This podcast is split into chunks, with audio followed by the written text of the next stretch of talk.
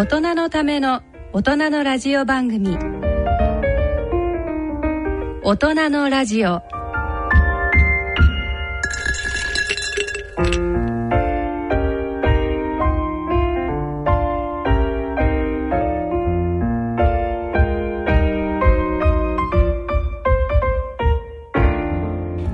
皆様ご機嫌いかがでいらっしゃいますか？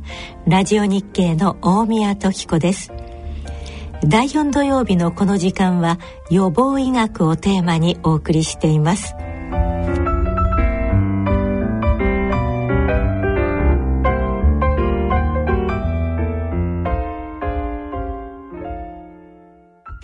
今回は皆様にご好評いただいております奈良正治先生の著書「成人病予防500字メッセージ」を読みながら進めてまいりたいと思います。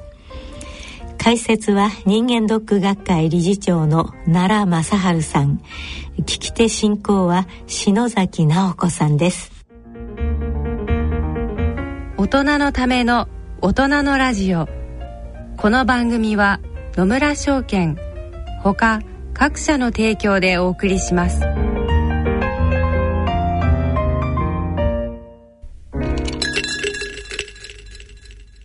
野村第二の人生に必要なのはお金だけじゃないから。ゆったりとした旅を楽しみたい。健康はもちろん若々しさもまだまだ保ちたい。住まいをもっと快適にしたり相続のこととかもしもの時のことも考えておきたい。セカンドライフのために知りたいことってたくさんありますよね。あなたのハッピーなセカンドライフのために。野村証券の本支店ではさまざまなスペシャリストを講師にお招きして野村のハッピーライフセミナーを開催しています。詳細はウェブで「野村のハッピーライフ」と検索してください。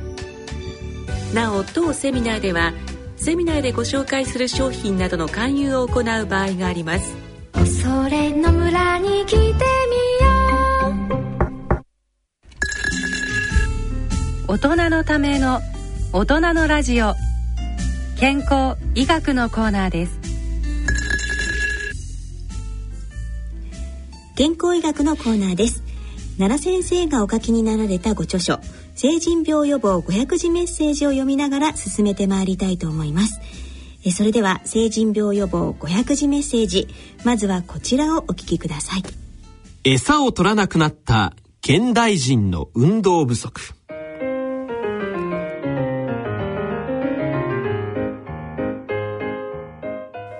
休日になるとあなたはゴロゴロするのが日課ではありませんか？一週間仕事で動き回ったのだからと言われそうですが、それはちょっと違います。いくら忙しくても仕事の疲れは意外に精神的なものが多く、実際は運動不足に陥っていることが多いのです。動物と比べると、こと運動に関する限り、人間の暮らしがいかに歪んだものかよくわかります。野生動物は人間の数倍から数十倍の運動を日常的にこなしています。犬や猫でさえ毎日の運動量はかなりのものでしょう。一方、人間はといえば大半の人はほとんど運動らしい運動もせずに一日が終わります。事務職のサラリーマンでは同じ姿勢のまま日が暮れたなんてこともあるでしょう。本来運動は動物の自然の営みそのものです。運動をすることで動物は餌を取り、敵から逃れ、体を維持するとともに、そのこと自体が健康の保持に役立ち、次の捕食を保障する仕組みができているというわけです。ところが人間は最近餌を取る仕事が運動から切り離されたため、必然的に体調維持に支障をきたすようになってきました。いわば、運動、餌、運動という自然の輪からはみ出してしまったのです。これを元に戻すには、餌を稼ぐ場所以外で不足した運動を補うことが必要です。まあ現代人は運動不足ということなんですが昔はまあ自然に運動ができていたということなんですよね。そうですね。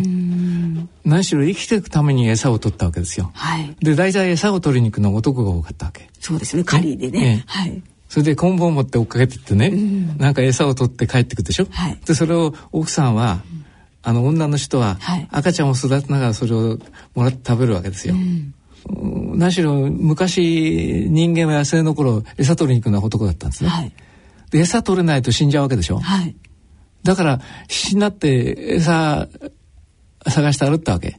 木の実かもしれないし果物かもしれないしそれから小動物かもしれないし、場合によっちゃマンマンモスを槍でつついて、はい、餌として取ったわけだよ。ね、で、そういうことをやってたのが男性でしょ、はい、だから男性の方が運動量が強いからうすらでかくなってきたわけ女の人より。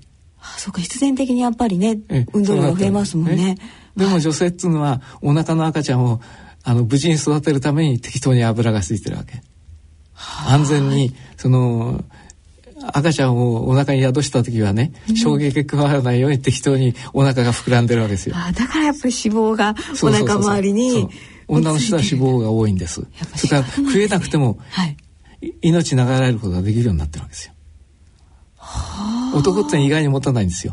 だからあの結構女性の方がね、はい、運動量が運動が長持ちするって話なんですね。結局あの長距離やなんかをね、はい、やるのは女性の方が強いってことを言われてだから日本でも有名なマラソンランナーって男はあんまりパッとしないけども女の人結構いるでしょ？多いですね女性ね、ね、だから長時間の運動は女性の方が強いんじゃないかって説もあるんです。説ですよ。説ですね、まあ、これもね、まあいずれにしろねあのもっと具体的なこと言うとね子供がいる小さい子供、はい、あれ一日に何歩ぐらいあるっていうかご存知ですか？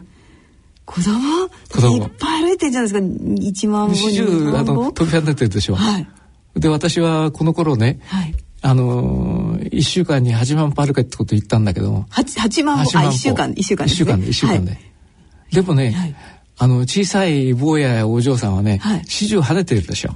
はい。大体ね4万歩ぐらい動いてるんですね。1日で。1日で。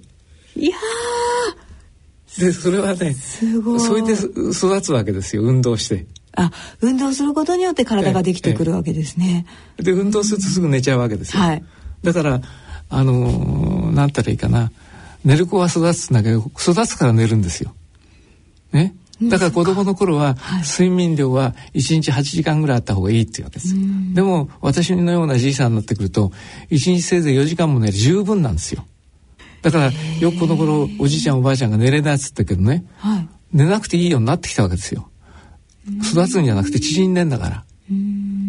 だからあのなんつうんですか？ワールドカップはなんつうの毎晩見てたんですよ。見てても大丈夫。大丈夫。羨ましいようですね。そういうわけですよ。眠くならないんだから。え？まあ何はともあれそういうことで、運動量っていうのはね、はい、あの育つ時にどんどん増えてくる。ところがあのこういうこと言われたことなんですね。はい、あの偉くなる時にあんまりせこせこ動いちゃいけないってこと言われた。昔。えそうなんですか？うん、え動いちゃいけない。出世するために、はい、あのコセコセするなと。だから堂々としろ。堂々としろってことはね、はい、よく私が見てるとねあの会社の中で何とか長がつくでしょ。係長になったとか、うん、課長になったとか、ね、部長になったっていうとね、はい、やっぱりそれなりに振る舞わなくちゃいけないからあんまりコソコソ動くなってことを日本人は思うわけ。大体ねあの人あちょっとメタボになったなって言ったら偉くなったんじゃないかと逆に取るわけ私は。そうですね、だからあんまりコソコソ動かないでデスクにちゃんと座ってるってんでしょだけど私はね、はい、そういうとこへそ曲がりだから、うん、あの偉くなるために動くようになったんですよ。逆に。逆に。だから今の私があるんだってことも考えてるわけ。で1日8万歩1週間に8万歩って書きましたけどね、はい、今1日1万歩歩くようにしてるんですできるだけ。1日1万歩、はい。でもいろいろ故障が起こるでしょ。はい特にここね1週間ぐらい前にね BPPV あの、はい、良性発作性頭位めまい症ってのを起こしたんです。12年ぶりに。はい。それでめまいですか？めまいを起こしちゃってね、はい、で気持ち悪かったの。でいよいよ俺もお迎え行けたかなと思って一瞬緊張してね、はい、あの息子や娘を呼んだんだけどでも遠いめまい症のあの何年かぶりの再発だってこと分かった。ですぐ良くなっちゃったあすぐ良くなっちゃったですね。はい、でその時にあの耳鼻科の専門先生にね「はい、おい遠いめまい症 BPPV っていうのがまたできちゃったんだけどどうしたらいいんだ?」って聞いたらその先生曰く「あの動きなさいよ」って言うんですよ。はあ動きなさい。動きなさい。運動しろそれ直すに何がいいんだっつったら「動くことですよ」って言われた。え運動まあ、そのうちにこの番組にね、はい、ぜひその先生捕まえて出てもらおうと思ってるんですけどね、はい、非常に優秀な先生だけど、えー、聞きたい普通見回したっつったらおとなしくしろでしょ。そうですよね。動けっつうんですよ。その安全な BPPV だったら。でも脳卒中の予告だったりなんかしたら静かにしなくちゃいけない。でも良性発作性遠いめまい症って、ね、頭を動かしたために起こるめまいだったらね、はい、動けそれからねあの試して発展って NHK の番組は知ってます？ね、ね。はい、それ偶然見てたのか、はい、それなら時間狭窄症でね、おかしくなった話が出てきた。それもねめまいが起こって大変な大騒ぎになるんだけども、でもその時にねその時間といってね、はい、耳から鼻につながってるそのチューブがあるんです、はい、それが鼻水とかなんとか詰まるとねそういうことが起こるってことをね解説してたの。で試してやってんってちゃんちゃんってやってて、ああなるほどなと思ったけど耳からのそういうめまいっていうのはね、はい、大体あんまり大したことないのが多いんですよ。私も脳卒中が専門だと思ったから、はい、めまいのたびにああいよいよ来たなと思って半分確保したりなんかしたんだけどね、うん、全く誤診でした。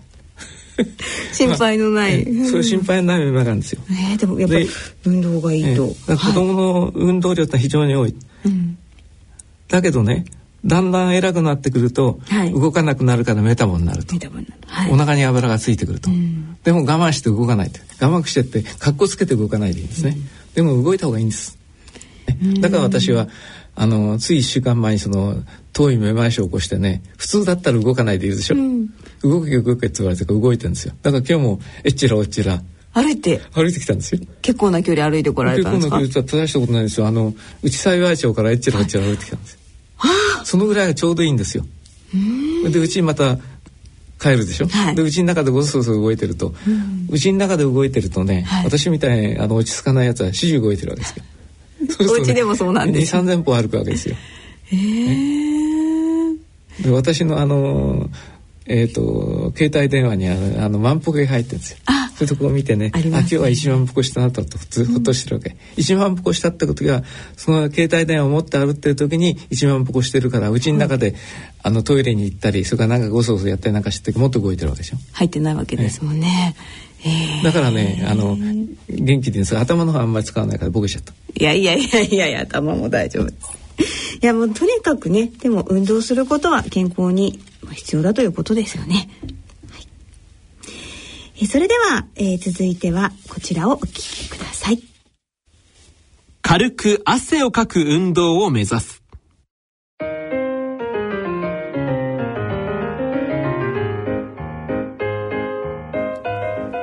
肥満防止や健康維持のために運動の必要性が認識され様々な運動が盛んになったことは歓迎すべき現象です。ただ心得てほしいのはご自分の好きな運動を好きな時にやればよいというものではないということです。肝心なことはどんな運動をどれくらいの時間をかけて週に何回くらいやればよいか目的に応じて自分なりにメニューを作りそれをきちんと実行することです。例えばお腹を引っ込ませたいがための腹筋運動。腕立て伏せや懸垂運動などは全身トレーニングの一部門と考えるべきで減量効果は期待できません。減量のためにはむしろウォーキングやジョギングの方が効き目があります。また水泳サイクリングラジオ体操も効果的です。意外に手っ取り早くできる運動が多いのです。問題はこれらの運動をどれだけ持続できるかです。少なくとも1回30分以上週3回は実行しないとなかなか効果が出るものではありません。三日坊主では効き目はゼロです。じわりと額に汗がにじむ程度に脈拍の数が1分間で100から120くらいになる程度の運動を10分間ぐらい根気よく続けることが一番です。また、運動前にはよく体をほぐし、運動後も徐々に終了させるようにしましょう。今度は運動の、まあ、質といいますかどんな運動がいいのかどの程度がいいのかということなんですがやっぱり歩いたりするっていうのはいいんですね全身、ね、いいですね。あの運動の基本だと思いますよ、うん、昔人間が餌を探して歩ってたのは歩ってたんです、で時々かけたんですよね。あずっとなんか走ってるイメージありますけどそんなことない例えば獲物を負けた時かけていくわけですよ。それから仲間に取られないためにラーッと早く取ってくるわけでしょ？そうですよね、ね、それでね私これ20年前のあの、はい、本だっつったんだけども、はい、その後ね、はい、ジョギングを世界に広めた有名なあのアメリカのね、はい、あの健康学の先生は、はい、ジョギング中に死んじゃったんです。ジョギング中に死んじゃったの。ジョギング広めてジョギング中に亡くな、死んじゃったのそれからついこの間ね去年の話だけど私の後輩でね、非常に優秀な慶応の医学部出たね神経内科の先生が、やっぱりジョギングやったらジョギング最中に死んじゃったんですよ。だからジョギングってのは危ないの。だから20年前ジョギングがいいもんだと私信じ込んでたの、はい、でも一番いいのは歩くことなんですよ。で、時々走るのがいい。はあ、時々そういう昔、うん、人間が餌取りのごときに、はい、時々歩って探しててああいうものがいたってザーッとかけてくるのが、うん、それがいいんですよね。だからあのジョギングを一生懸命やってるのもね、はい、あのあんまりジョギングマニアになっちゃうとよくないですね。だから普段歩ってるんです。それから私はね暇だからテレビを見てるテレビのコマーシャル面白いんですあれ、はい、あ大好きなんですよ僕は。コマーシャル。コマーシャルが、ええ。コマーシャルが大好き、えー、そうするとね、はい、運動の器具売ってるでしょ？はい。いろいろ売ってますねだからその、えーと、背筋の運動とかそれから歩く運動とかね。ああいうの見ると高いですよね随分。高いですよ、えー、何万ね、えー、何万とかね、ね。はい、それからそのトータルの運動器具だとね、はい、何十万ずつなんですね。それからよくあのヘルスジムっていうのあるでしょ、はい、そこ行って並んでるの見るとすごいですねみんな。でもあんなのやることないんですよヘルスジム行ってね運動するとね、はい、お金取られるでしょ？そうですね。結構取られますよね。ねね そうなったらね、歩ってくれいいんですよどっか行って。道歩いてればいいんですね、普通にね、時々ね、はい、あの思い出してあの小走りに歩くとかねそういうことやるんだけどもう僕は小走りに走る年じゃなくなりましたから、あんまりあの小走りはしませんけどね結構せっかちだからいろいろ歩ってたんですね。でそれで十分です。歩くだけでもいいわけですね。それで脈が脈拍の数が、はい、あの1分間で100から120ぐらいにしろっていうのは私結構脈も速いことあるんですよ。速いことあるんですよ。でも、はい、それでもまだピンピンしてるわけですね、うん、それから脈が時々途切れることもあるんですよ。え？大丈夫なんです大丈夫なんですよ。だってちゃんと脈の途切れるのはね、はい、もうあの医学生の頃からの脈かって脅かされたんですか先輩。お前この脈巻きの途切れはよくないって、はい、不整脈不整脈っつうんですね、うん、不整脈お前の不整脈はねああんまりよろしくないから気をつけろって言われたんだけどまだ生きてんですよ。でそういうことを言った先生みんな死んじゃったわけ。えー、それじゃあ。で山登りもしてますでしょ、してたんですよ。だから結構ね山登りってのは安いからしたのお金がそんなにかからないから。お金かかんないですよね。それであの例えばテニスとかね、はい、そういうのはものすごくお金かかるでしょ。かかります。だから貧乏学生の頃はね、うん、やっぱり親父に迷惑かけちゃいけないと思ってね安いものやってたそれからサッカーね、はい、私のあの高校はねサッカーで全国制覇したんですよ。今から60年ぐらい前に。浦和高校なんですけど、えー、浦和高校、ええ。その時にね私よく冗談に言うんだけど俺は浦和高校の第三軍だってみんなびっくりするんですが第三軍っていうのはあんなことはないね。あのサッカーの靴とかユニフォームなんか全く持ってない。裸足でやれる連中ですよね。それで第二軍っていうのは時々その第一軍と、はい、あの強化試合なんかやってあのやるかなりうまいやつなんですね。はい、第一軍っていうのは全国制覇しちゃったんですから。それでその頃の先輩があの慶応大学のゴールキーパーになって名を挙げたりねなんかした時代があったの。昔。今から五十何年前。五十何年。いや60年ぐらい前ですね。話すごかったんですよ。だから私三軍津田ね、はい、靴なんて持ってないしユニフォームなんて持ったことない。ただ来てね裸足であのサッカーボール蹴っ飛ばす係で。私なんか大体乱暴だったから、相手のね足を蹴っ飛ばす係だった。ボールじゃなくて。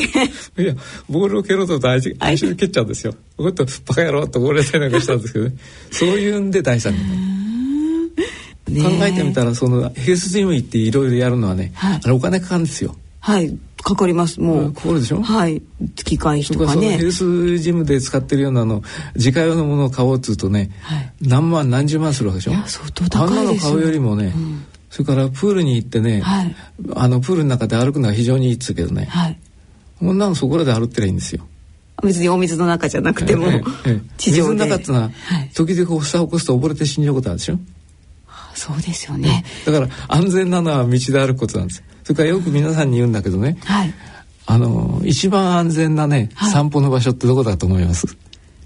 私は書いたことあるんです公園とかですか？公園ってのは一番物騒なの。え？そうなんですか？だって公園でひっくり返ったってね、はい、みんな関わり合いを関わり合いをねあの怖がって声かけてくれないですよ、あそうか。後ろが待っててもひっくり返ってても。そうです、ね、知らな顔して行っちゃう可能性でしょ？そうだ。一番いいのはデパートなの。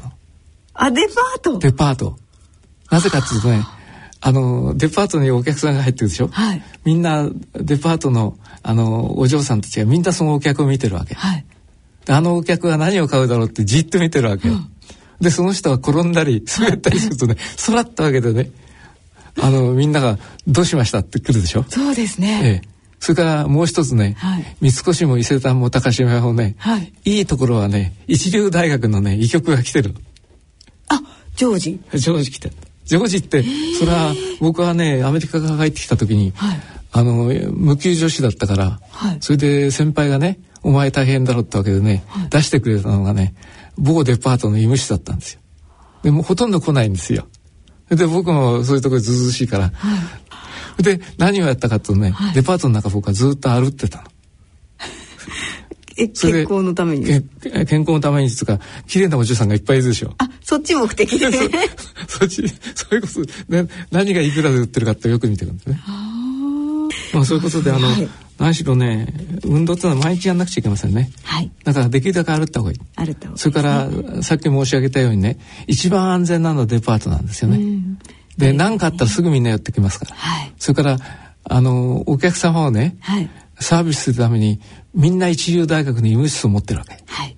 いつでそこで無給女子が小遣い稼ぎにきちんと来てるわけですよ。だけど僕はアメリカから帰ってきた時にね本当に嘘みたいな本当の話だけどね365日1日も休めなかったことデパートっていうのはねあのそれこそ大晦日までやってるわけでしょ。うそうですね今ね。でお正月するとね、うん、あのお医者さんがみんな休むから大学病院みんなあの重症が来るでしょ？はい。だから本当に360日一日も休まなかったの23年ありました。へそういう時代もあったんですね。そういう時代もあったんですね。だから楽じゃなかったですけどね。ねでも随分いろいろ教えてもらって助かりました。はい。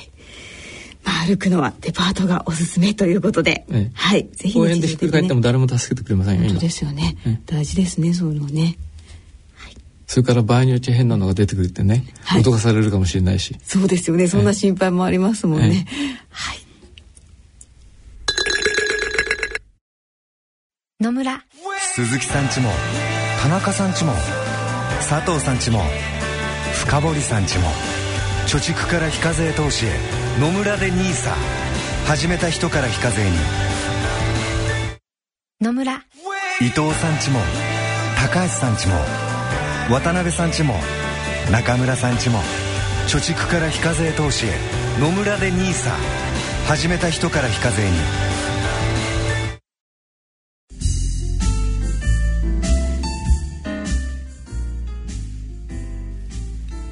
えー、では、えー、続いてはこちらをお聞きください。人間の経済速度1里1時間。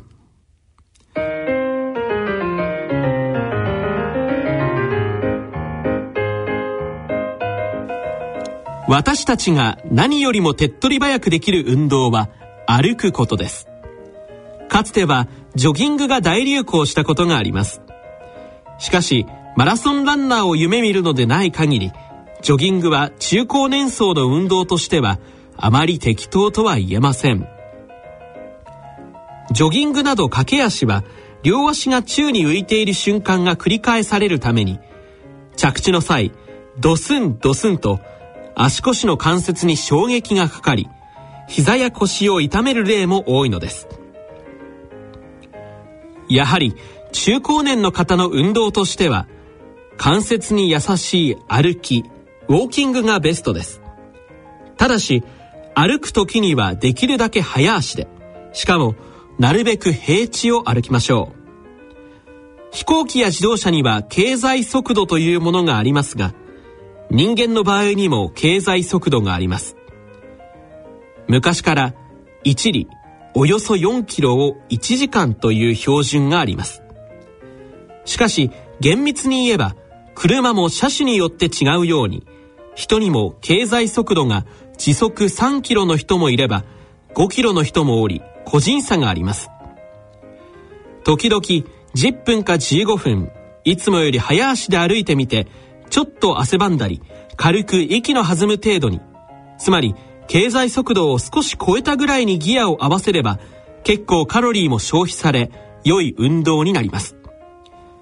その辺はご自分のスピード感をご自身で作ってほしいものです。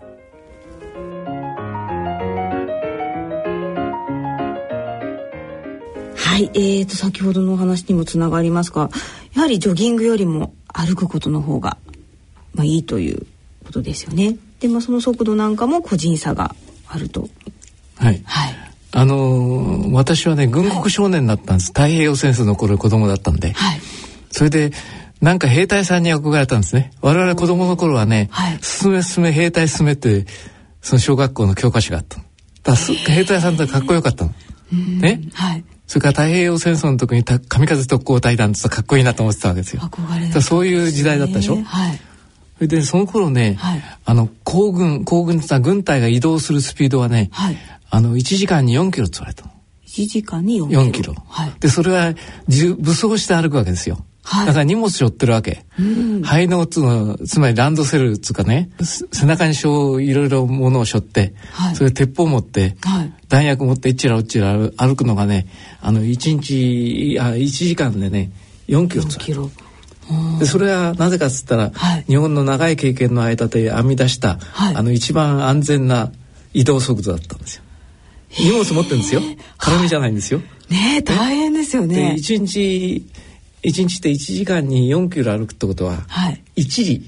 昔は4キロ1里っつったでしょ、はい、だから1時間であの1里ずつ動くわけですよ、兵隊さんがね、はい、考えたら非常に合理的なんですよね。ほう、ええ、合理的。あんまり兵隊さんがどっか移動するのに駆け足したって聞いたことないでしょ？そうですね、ええ、走ってあんまり移動って。でもかけるっていうのはね両足が宙に浮いてんです、はい、だから着地する時に衝撃が強いんですで私はその野球で外野を守る専門だったですから、はい、で外野は得意だったんですよ。ところがねある時夢中になってやってたらね、はい、膝が痛くなってひ膝に水が溜まっちゃったの。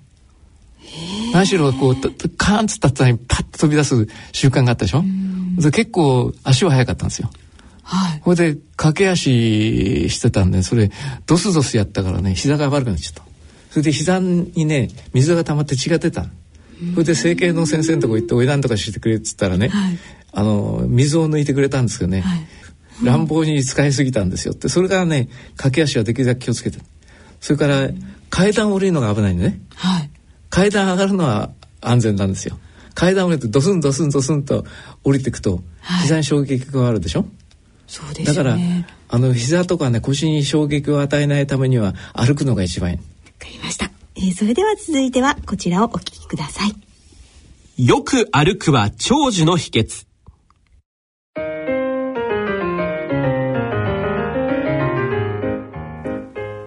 ドイツに牛乳を飲む人よりも運ぶ人の方が長生きするということわざがあります。これは毎日足を使って牛乳を配達する人は長生きするという意味で歩くことがいかに人間にとって大切なことかを教えてくれます。歩くという動作はそれ自体が全身運動と言えます。ある学者によると人間は歩いている時全身の筋肉の70から80%も動かしているそうです。脳卒中で麻痺した患者さんの手をマッサージしますとその筋肉の血液の流れは増加します。しかしかつて私どもの慶應義塾大学医学部神経内科で研究したところによると100回のマッサージよりも患者さん自身が数回手足を折り曲げたり伸ばしたりした方が筋肉の血流がはるかに増えることが分かりました。この結果からも歩くことが人間の健康にとっていかに欠かせないものかお分かりいただけるでしょう。世界の三大長寿地帯と言われるところの調査データによりますとその地の食物や水や気候が格段に良いというものではなくむしろ痩せた土地なので年をとってもよく体を動かし働いていました。これが長寿をもたらした原因の一つとも言えるでしょう。人間がいつまでも元気で働けるということがいかに素晴らしいことかお分かりいただけると思います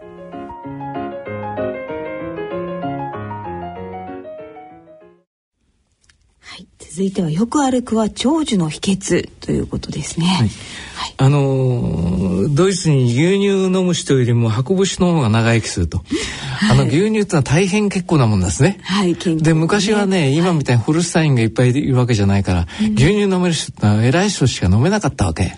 貴重だったわけですね。あの子供を育てるあの牛さんからね、はい、湿気してくるわけでしょ？そうですよね。ねでそれをおこぼれ頂戴するんだから王侯貴族やお金持ちなくちゃ牛乳飲めなかったの。うん、でもねそんな今みたいにあのスーパーで牛乳いっぱい買えるわけじゃないから、はい、あのその飲む量しかも取れなかったわけですよ。うん、それを毎日通ってたその、うんと、使用人が、はい、あの自分は飲まないで王様やお金持ちに運んでたでしょ、はい、で牛乳を飲む偉い人よりも、はい、毎日運んでる方が長生きするってそれドイツの有名な言葉なんですって。それをあの昔偉い先生に教わったんだけどね、はい、だからいいものを食べて動かないよりも、い、いものを食べなくても毎日動いてた方がいいよってそういう意味なんですね。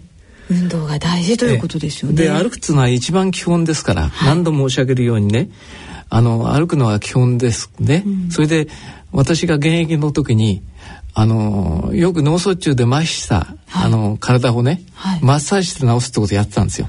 ところが驚いたことにね、はい、の筋肉の血血液がどのぐらい流れるかってあの研究してたの。はいその時いくらマッサージしてもそんなに増えないの。はい、とかちょっとこうね自分で曲げたり伸ばしたり自分でつかあのその人のね、手をこう曲げたり伸ばしたりするだけでものすごく血流血流増えるんですよ。だからあの筋肉がねお休みしてるよりも上からいくらこすったって増えない。人にだからちょっと曲げるだけであのよく動くと。だからそういうことなんで、うん、あの100回マッサージしても自分がね、はい、数回動かす方があるいは人に動かされる方がよっぽど増えるってことが分かってきたんで、うん、今のリハビリテーションの基本は、はい、初めは誰かが動かしてあげて、はい、でそれをその本人がだんだん覚えてね動かすようになって良くなるんですね。そういうことなんです。それから世界の三三大長寿地帯ってちょっと私もね、大ポケタが忘れちゃったんだけども、あの大都市じゃないんですみんな。田舎なんですよ。田舎。ええ。それで歩かないとね、はい、生活できないとこだった。ね。でそこは非常にね長命だったこと有名だったんですね。でそれ調べてみるとみんなあの都市都市じゃなくて田舎だったんですね。だから田舎じゃないあの水がいいとか空気がいいとかそういうことよりも、はい、もっと大事なことはね歩かなくちゃ生活できないとこだったそこは長生きしちゃったんですだからあのあんまり便利になってねスーパーで何でも買えたりね、はい、動かなくて済むようになったり宅配が流行ってきてうちに座ってるだけで、はい、あの生きていけるような食べていけるようなものをするとねそのうち本当にバシが当たって動かなくなっちゃうから。でもそういうものも大切ですよ。そういうその、うん、あの宅配とかね、はい、そういうものが非常に必要だと思うけどできるだけ自分で体を動かしていただきたいと。そういうことです。はい、そうそう。が大事なことを忘れたんだけどね、あの私だいぶボケてきたんですよ。でボケ防止にね、あのどうしたら自分がボケないかっていろいろ今調べて調べてるってねえボケちゃ大変だからって一生懸命ボケるのをね、防止するためにいろいろ考えた、はい、で一番いいのは歩きながら何かやるのが一番いいんですね。何かをする。え何か。だから今やってるのはね、はい、すれ違う自動車のナンバーの計算するんですよ。ああ足し算とか足し算ですナンバープレートの。えええー、それ始終新しい自動車でしょ、はい、あこれは3で割れるとか。これ3で割れないとかそういうバカバカしい計算してるそれからやっぱあの歩きながらね、い。ろんなことを考える、それから周りをこう見渡していろいろ見るってことは非常に大切なことでそれはボケ防止の大事なあの秘訣の一つなんですね。まあそれは一生懸命やってます。へえ。やっぱり体も頭もね使わないといけないんですよね。い。えそれでは続いてはこちらをお聞くお聞きください。運動で骨を鍛える。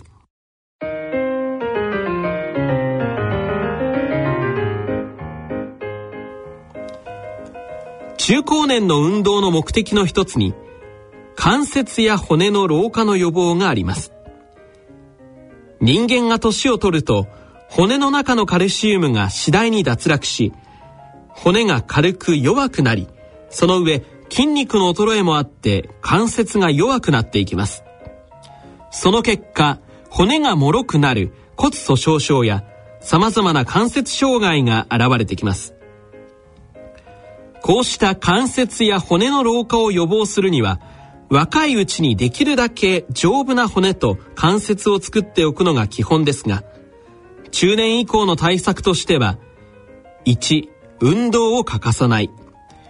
2カルシウムを欠かさない3日光を欠かさないということになるでしょうカルシウムは骨を形作る上で欠かせないものですまた日光はビタミン D を増やし、カルシウムが骨に取り込まれるのを助けます。そこに運動が加われば、骨は丈夫になっていきます。この3つのいずれが不足しても、丈夫な骨はできません。さらに、運動によって筋肉を鍛えることで、骨や関節がしっかりと守られます。加齢とともに骨や関節が衰えていくのはある意味で仕方のないことです。大切なことは、その衰えの速度をできるだけ遅らせ、骨粗鬆症や関節障害を予防することです。人間の体は毎日使っている部分はなかなか衰えず、いつまでも使えるものです。その代表的なものが頭脳なのです。骨も大いに使いましょう。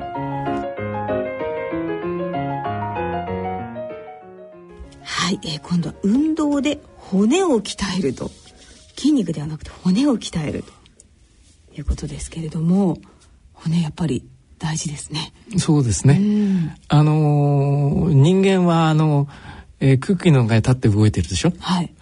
あの水の中にいるお魚は骨はあのなくても大丈夫なんです、まあ、極端なこと言うと、ね、タコ。イカってのは骨があんまりないでしょ？そうですね。イカなんてね、あの真ん中のね。そうでしょ？はい。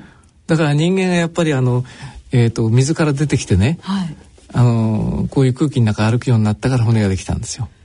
ね、だけど場合によっちゃねあの重力のないところにいると、はい、向井千秋さんみたいに、はい、そのえーと、世界で初めてその宇宙飛行士になった、うん、あの慶応のやっぱり医者ですよね。はい、でその先生はちょっと上がってきただけで骨粗鬆症になっちゃった。うん。で重力があることで骨ができた重力にあの対抗するためにね、はい、だから重力ってのは非常に大切なんですよ。ニュートンじゃないけども、ね、ね、だからそういうことで、はい、あの骨を骨ってのはカルシウムでできてるの。そうですね。ところがね、はい、この頃年取ったらカルシウムうんと食べようっつってね、一生懸命カルシウムを粉かなんか飲んでる人がいますけども、カルシウムの代謝ってのは難しいものがあってね、あんまり取りすぎても良くないという説もあるんです。よくわかりませんけども。あ取りすぎはまたちょっと、えー、取りすぎると今度カルシウムって何になるかっていうとね、はい、あの石になるんですよ。だから尿路結石とか、はい、それから肝臓結石とか石っていうのはみんなカルシウムなの。人間の体の中でできるのは。だからカルシウムができちゃうといけないから、はい、だから本当にあの嘘か本当か分かんないけども、うん、あの日本は軟水ですよね。水がすごくいいんです、はい、世界一水のいいところなんですよ。ところがヨーロッパってのは硬水でしょ？はい。だからあなたたちご存知かどうか分かんないけどあのヨーロッパで夜間でお湯沸かしてるとね、はい、夜間があの詰まっちゃうことなんですね。で爆発することは。香水だ香水だと。カルシウムが沈着してね。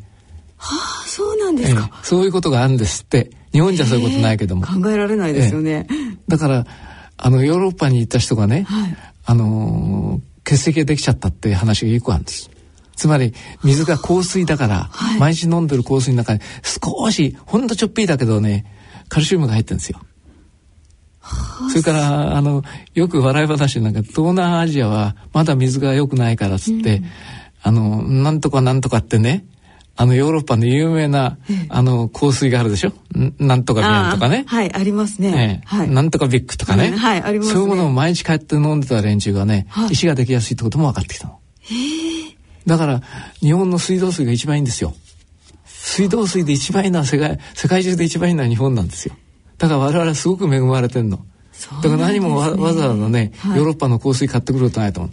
あれ高いですよ。高いです。だってあの、飛行機やね、はい、それから自動車が走るガソリンとああいう香水とどっちが安いかご存知ですか、え？もしかしてガソリンとかの方が安い？安いんですよ。だってガソリンは1リットル100円前後だったですね。今から何年か前はその時に私の親友で、はい、その当時日本石油の大社長だった丸丸君が、はい、あの人間ドック学会で講演してくれたんです、はい、でその時にあの話が出たんだけども、ペットボトルに入ってるね、香水ヨーロッパのあれをね1リットルでいくらかかると思うと。でそういう日本は石油ができないとこだから、はい、中近東から危ない思いして持ってくるわけ、はい、それを日本で生成してガソリンを作るわけ、うん、それがせいぜい100円前後だったらおかしいじゃないか。確かにおかしいんですよね。そうですね。そうでしょ、はい、まあでもいくらあの石油が上がったかったって今レギュラーガソリンであの1リッターあの160円と170円って騒いでますよね、うん、でもね飛行機が飛ぶんですよあれで。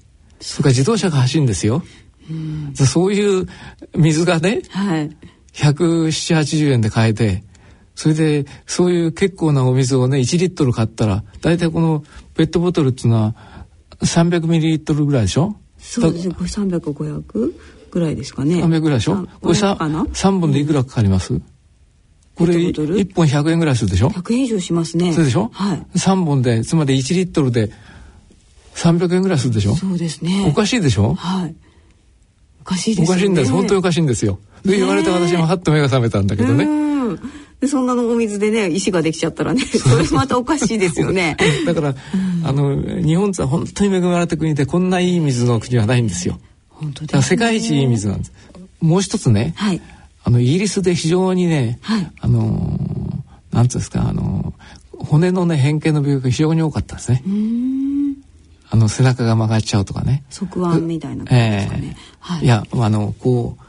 あ前がくなっちゃう、えー、そういうなっちゃうんで今そういうこと言っちゃいけないんですけどね。だけどそれはなぜかっつったらね、はい、霧だったんです。霧？霧。えあの霧霧ですか？イギリスなスモッグで有名でしょ？はい。ね？はい。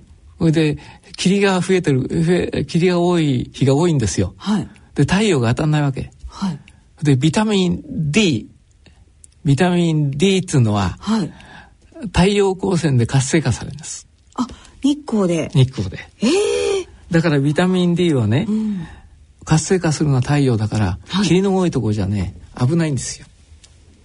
それでそれがイギリスの人が分かって、ビタミン D を活性化するためにはあるものが必要だったことが分かってそういうことを改善したから今ねそういうその背中が曲がっちゃうような人いなくなってきたんですね。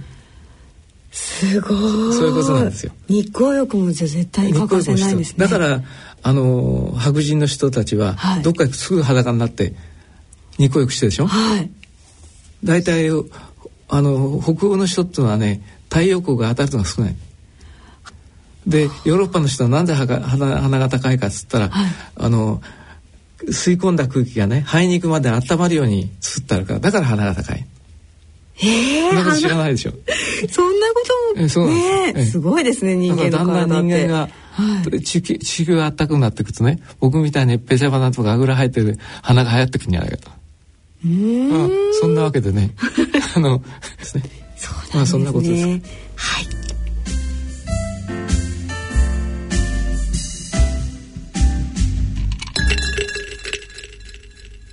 野村鈴木さんちも伊藤さんちも高橋さんちも中村さんちも渡辺さんちも田中さんちも佐藤さんちも深堀さんちも貯蓄から非課税投資へ野村で NISA 始めた人から非課税に。大人のための大人のラジオ。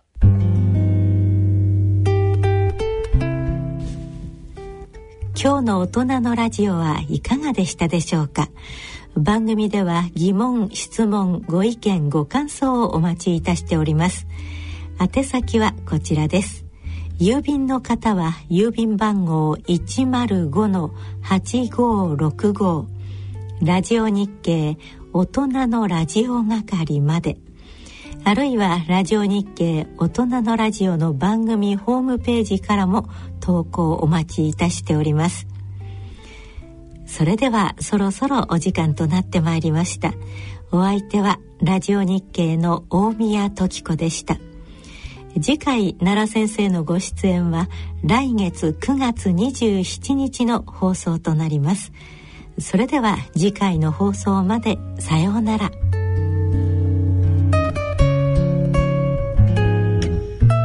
大人のための大人のラジオこの番組は野村証券ほか各社の提供でお送りしました。